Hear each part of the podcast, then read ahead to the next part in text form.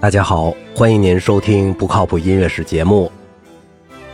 在西方音乐题材发展中，奏鸣曲是一个非常重要的品种，它是西方古典器乐的代表和成就之一。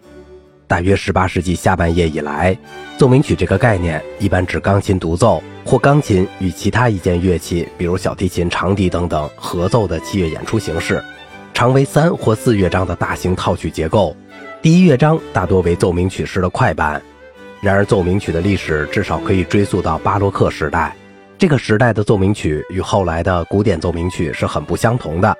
索纳塔奏鸣曲这个概念最早只是乐器的音乐的代名词。与歌唱的音乐康塔塔相对应，巴洛克奏鸣曲是一种重奏类型的器乐题材，以弦乐为主体，最早产生在意大利。有两种常见的形式，一种叫三重奏鸣曲，另一种叫独奏或二重奏鸣曲。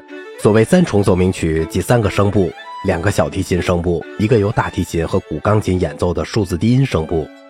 这种器乐的演出形式在当时的意大利非常盛行，它有两种风格。一种是舞曲风格的室内乐奏鸣曲，由几首不同样式的舞曲连缀在一起，是一种比较严肃的教堂风格，通常不用舞曲，有几个对比的乐章组成。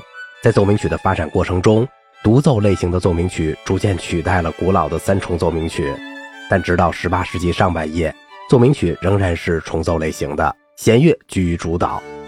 对晚期巴洛克奏鸣曲做出重要贡献的人物有法国的作曲家 F. 库普兰、意大利作曲家阿尔贝诺尼、维瓦尔第、塔蒂尼以及德国作曲家巴赫、亨德尔等等。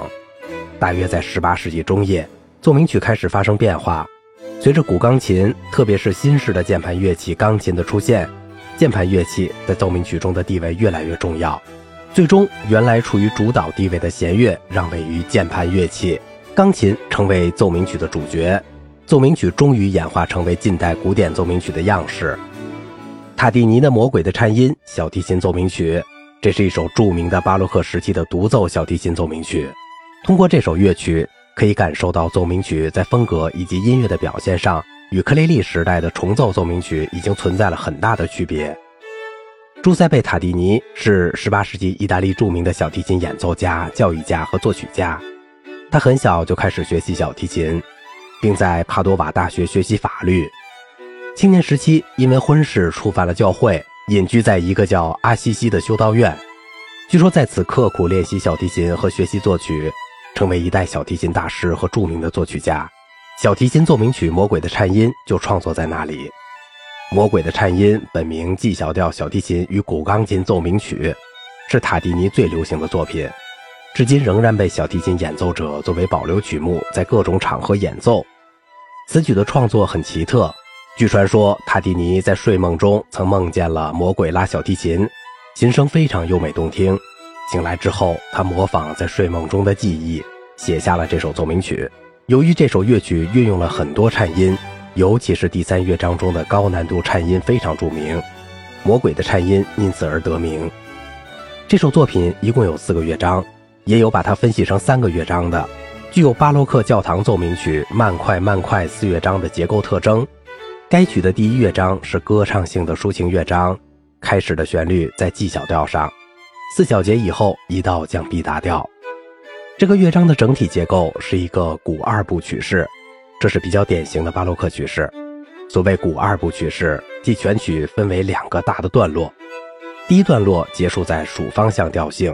第二段的结束常常与第一段一样，但调性回到了原调。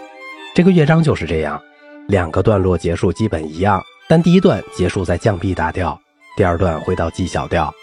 第二乐章是一个快板，也是一个鼓二部曲式。两个部分的结束情况同第一乐章一样，但这一个乐章规模扩大了。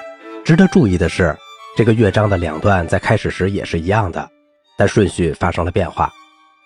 开始的主题从 G 小调开始，这个主题庄严而有力。四小节后移到了降 B 大调，主题具有引子的作用。在它出现之后，相继跟随的是活跃的一段旋律，与之形成对比。但在第二段开始时，却是从降 B 大调开始，后来移到 G 小调。第三乐章是一个广板，这个乐章分量比较小，并且与第二乐章紧接，后面与第四乐章也没有断开，所以不像是一个独立乐章。这是一些人把这首奏鸣曲分成三个乐章的缘故。第四乐章主要由两个对比主题构成，前者快速比较活跃，是 G 小调的。在这段快板中，作者紧接着跟随使用了大量的颤音技巧，魔鬼颤音在这里得到体现。这里的颤音技巧段落是二声部的，一个声部演奏旋律，另一个声部演奏颤音。这种多声部的演奏对于小提琴来说难度较大。